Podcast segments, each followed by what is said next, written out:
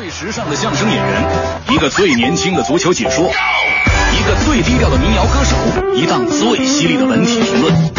每天早晨，徐强为您带来强强言道。今日文娱知多少？欢迎收听强言道。大家好，我是徐强。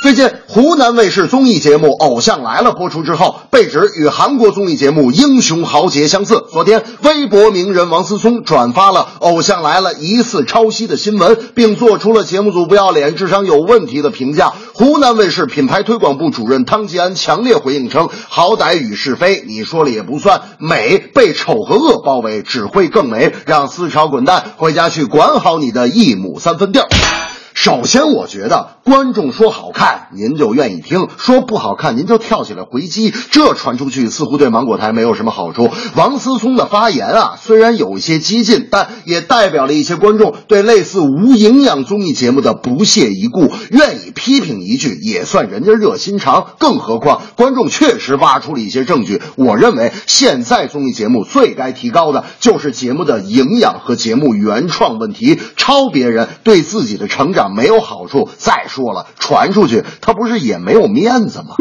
大明那天就说了，这个当初《偶像来了》号称是这个原创的中国综艺节目，我特意打开电视看看，感情深挖之后还是跟韩国的节目那么相似呢。哎呦，我就纳闷了，你说是不是我们中国就不生产综艺，我们就是韩国综艺的搬运工啊？TVB 经典神剧《大时代》最近传出要拍电影版的消息。就在昨天上午，英皇娱乐和邵氏影业达成共识，《大时代》将由韦家辉监制及编剧，拍摄正式进入筹备状态。而影片最大的卖点是郑少秋有可能继续饰演丁宪，男一号方展博则继续由刘青云担任。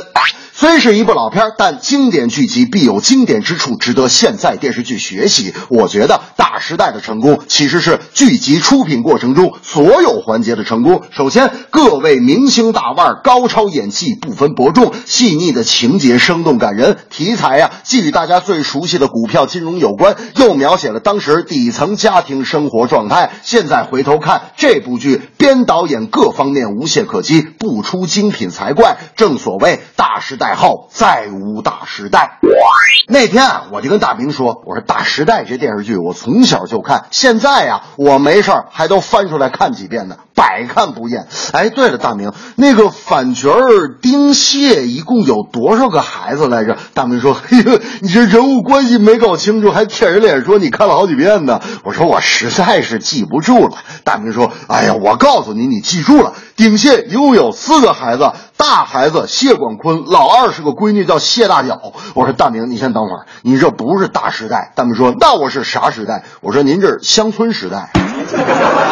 这正是综艺节目别抄袭，内容更要有深意。电影重现大时代，再把经典来演绎。